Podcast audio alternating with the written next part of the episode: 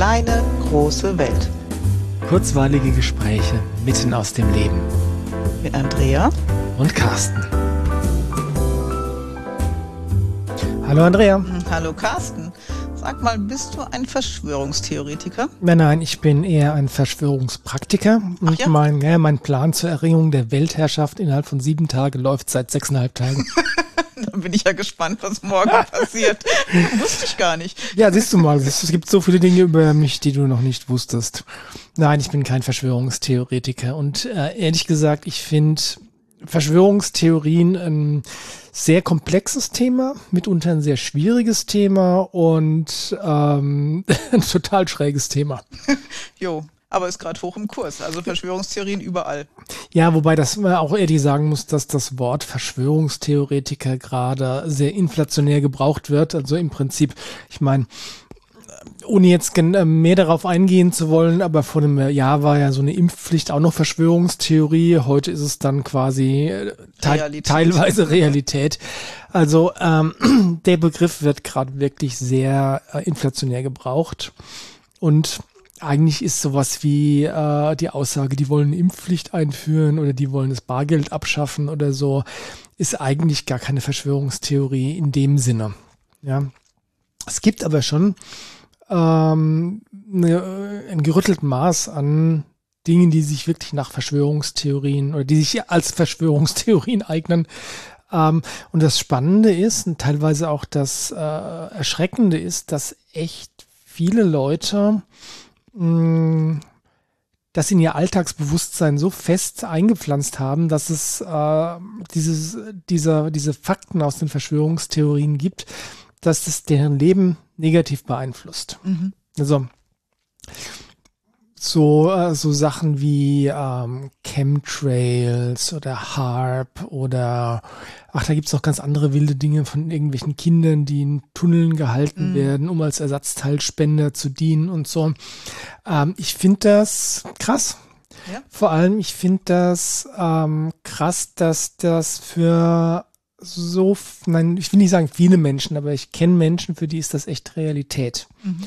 Und ich weiß nicht, ob es wahr ist oder nicht, aber ich habe für mich irgendwann vor langer Zeit entschieden, dass ich nicht damit in Resonanz gehen möchte, es nicht tue dann auch und auch mich vor allem nicht mit solchen Themen weiter beschäftigen möchte, egal ob es wahr ist oder nicht. Weil ich weiß nicht, ob es wahr ist oder nicht. Und warum hast du dich so entschieden? Weil sich einfach scheiße anfühlt. okay. das muss man, muss man ganz ehrlich sagen. Ich meine, wenn du, ähm, um mal auf die Chemtrails zurückzukommen, ich glaube, die sind jedem ein Begriff. Also falls das jemand noch nicht gehört hat, ähm, dieser, dieser Theorie oder dieser, äh, dieses Glaubensgerüst geht davon aus, dass Flugzeuge über uns fliegen, die Chemikalien dort oben in der Luft ausbringen, die dann zur Erde runterregen und entweder das Wetter beeinflussen oder äh, uns vergiften oder die Erde vergiften und so weiter. Und äh, die Belege dafür in Anführungszeichen sind dann, wenn du ein Flugzeug fliegen siehst oder einen Kondensstreifen siehst in der Luft, der sich auffällig lange hält. Mhm. Ja. Und ähm, ja, der Punkt ist, wenn du, wenn ich das als wahr annehmen würde, dann äh, müsste ich jedes Mal, wenn ich da oben einen Kondensstreifen in der Luft sehe, Angst haben. Ja. Und das möchte ich nicht, weil sich echt doof anfühlt. Ja, und du hast vorhin gesagt, du hast entschieden, damit nicht in Resonanz zu gehen. Ich tue das auch nicht. Mhm. Also genauso wenig wie du kann ich sagen, ob das stimmt oder nicht stimmt, das weiß ich nicht. Mhm. Aber ähm, es macht auch nichts mit mir. Also ich vertiefe mich da nicht rein und das lässt ja, genau. mich auch kalt. Genau, also ich, ich klinge mich da nicht ein, ich steige nicht drauf ein, ich denke da auch nicht drüber nach. Mhm. Und das ist das, was man bei Menschen, die sich mit diesen Themen beschäftigen, öfters mal bemerkt, dass die sehr, sehr intensiv darüber nachdenken und recherchieren und sich Informationen zusammensuchen aus allen möglichen Quellen. Und jetzt haben wir natürlich heute mit dem Internet äh, nahezu unbegrenzte Möglichkeiten, an Informationen zu kommen. Nur ob die Informationen wahr sind oder nicht, das weiß man nicht. Und um, um du wolltest was sagen, aber um, um noch mit einem ähm, Missverständnis auszuräumen, auch das, was in den Nachrichten kommt, muss nicht per se wahr sein. Nein. Und was du vorhin gesagt hast, es fühlt sich dann einfach nicht gut an. Also ich könnte jetzt auch losmarschieren, mich in das Thema vertiefen, gucken, was finde ich denn und dann für mich entscheiden, stimmt oder stimmt nicht.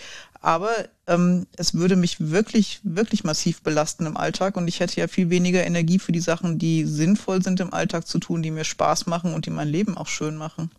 Genau, und das ist für mich einer der wesentlichen Beweggründe, warum ich mich entschieden habe, mich nicht mit solchen Dingen zu beschäftigen, weil es einfach für mich keinen Nutzen hat. Weil selbst wenn, an, angenommen, ähm, das mit den Chemtrails wäre wahr, und ich würde ähm, Stunden, Tage, Wochen, Monate drüber recherchieren und wüsste am Ende, dass es wirklich wahr ist und wüsste alles, was an Informationen zu wissen gibt und ähm, ja, und dann, was würde ich dann damit machen? Ich glaube, verzweifeln. Ja, also es hätte für mich keinerlei positiven Nutzen mehr, äh, ich nehme den Konjunktiv mal raus, es hat für mich keinerlei Nutzen, wenn ich noch mehr über dieses Thema weiß. Weil mhm. ich kann tatsächlich unmittelbar das nicht beeinflussen. Weil wenn das, wenn das wahr wäre und die Chemikalien auf mich runterregnen würden, dann ähm, Gut, da konnte ich mit dem Regenschirm rumlaufen, was ein bisschen dämlich aussehe. Aber ähm, ja, ich hätte keinen Einfluss drauf. Also sprich, ich könnte nichts aktiv direkt dafür tun, dass das aufhört. Wenn das so wäre und kriminell und giftig und gefährlich und so weiß, weiß nicht was. Na, du könntest versuchen, andere Leute zu aktivieren und dafür zu sensibilisieren und deine Meinung verbreiten. Das ist das, was Menschen dann ja auch tun, die sich sehr damit beschäftigen oft. Und versuchen, Mitstreiter zu finden, um nicht mehr alleine zu sein. Mhm.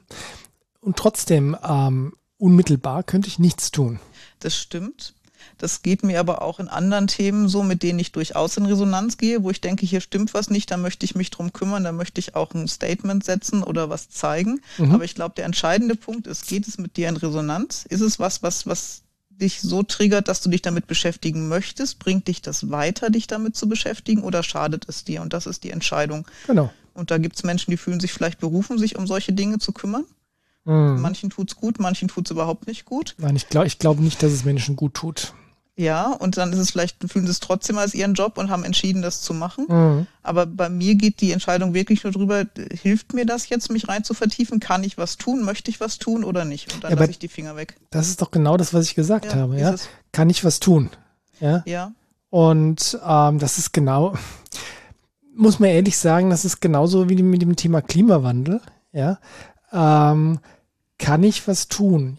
Einerseits ja, ich kann was tun, indem ich mein eigenes Leben so, ähm, wie soll ich sagen, ähm, so verändere, dass ich meinen Teil dazu beitrage, möglichst wenig Schadstoffe in die Luft zu blasen. Mhm. Also fahre halt mit dem Fahrrad statt mit dem Auto oder lauf oder äh, achte darauf, dass ich meinen Müll ordentlich trenne äh, und was auch immer. Also ich als Einzelner kann meinen Beitrag leisten für ähm, die Sauberkeit auf unserem Planeten Erde. Ähm, und auf der anderen Seite, wenn ich jetzt ähm, mich immer noch, noch mehr informiere und noch, noch mehr ähm, Alarm mache äh, und vielleicht auch äh, gegen den Klimawandel demonstriere, was ich für relativ nutzlos halte, ähm, ist das eine gut investierte Energie. Und da habe ich auch für mich gesagt, ähm, diese Energie ist nicht gut investiert. Mhm. Ja, weil natürlich ähm, die Energie, die du verwendest, dafür, die, wie du schon gerade gesagt hast, nicht für andere Bereiche zur Verfügung steht. Ja. ja. Und ähm, ja, das ist schwierig. Die Frage, die Frage ist, wie, wie investiere ich meine Energie da? Ja, und ich glaube, dass tatsächlich der Welt am meisten gedient ist, wenn ich auf meiner persönlichen Ebene alles tue, was notwendig ist, um meinen Beitrag zu leisten, zum Wohlergehen aller. Mhm. Ja, so wie es halt, wie ich es gerade beschrieben habe. Aber auf der anderen Seite ähm, dafür sorge, dass es mir persönlich gut damit geht. Ja. Ja, weil nur wenn es mir gut geht, kann ich ähm, tatsächlich vielleicht auch andere Menschen stabilisieren oder als, äh, als Fels in der Brandung zur Verfügung stehen. Und gerade in der jetzigen Zeit ist es ja wirklich so, dass wenn du, wenn du Richtung Corona schaust, ja, ähm, da gibt's eine Unmenge von Informationen, sowohl von offizieller Seite als auch von inoffizieller Seite. Was genau davon jetzt alles wahr ist und was nicht wahr ist, weiß ich oft nicht. Mhm. Ähm, ich mache mir persönlich mein Bild davon, was ich für wahr halte und was ich für Quatsch halte. Aber der Punkt ist, muss ich dann wirklich hergehen und jeden anderen mit meiner Meinung beglücken? Lieber nicht. Beglücken war übrigens deutlich ja, Anführungszeichen, ja. Oder reicht es, wenn ich meine eigenen Schlüsse ziehe und meine Handlungen entsprechend anpasse? Ja. ja.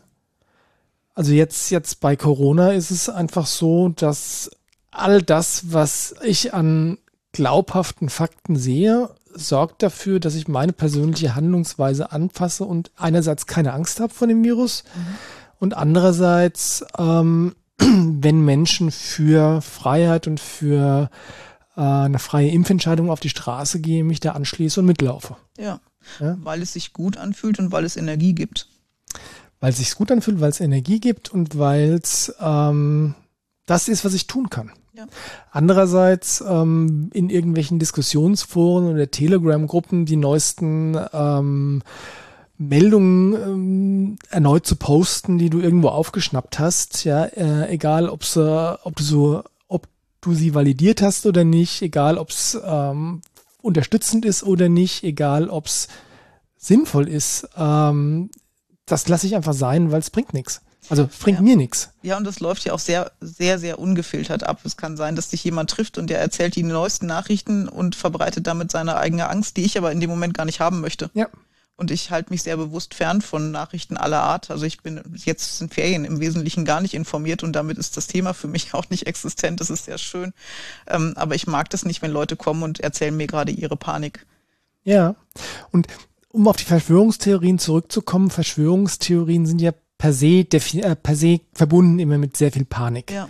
Weil ähm, Verschwörungstheorie ist ja was, was mir Angst macht. Mhm. Also dafür gemacht ist, mir Angst zu machen. Ja. Ich sage nochmal unabhängig vom Wahrheitsgehalt, weil äh, Impfpflicht war ja auch eine Verschwörungstheorie, die mir durchaus Angst macht, ja, und die dann so Stück für Stück zur Realität wird. Ja. ja ähm, und trotzdem ist die immer die Frage, wie weit möchte ich mich damit beschäftigen und wie viel besser geht es mir, wenn ich mich nicht damit beschäftige. Ja, und das hatten wir schon. Wie viel muss ich informiert sein, um mit dem Alltag da draußen klarzukommen und wo lasse ich es einfach weiter einzutauchen? Genau, und unsere Quintessenz beim letzten Mal war, es ist wirklich sinnvoll, sich nicht der kompletten Flut der Informationen auszusetzen, egal aus welcher Quelle. Ja. ja weil nochmal, alles das, was da an alternativen Informationen kommt zum Thema Corona, ja, da mag viel Wahres dabei sein.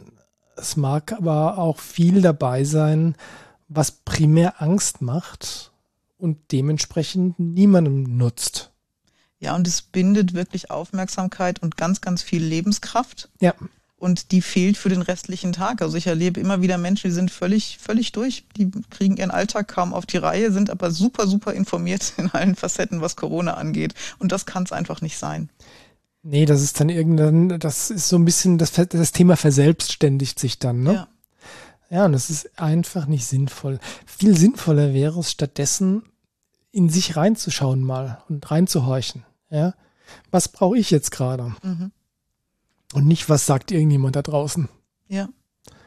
Und das ist natürlich was, was dann ähm, Energie bringt oder Klarheit bringt, anstatt nur noch mehr Information oder negative Emotionen.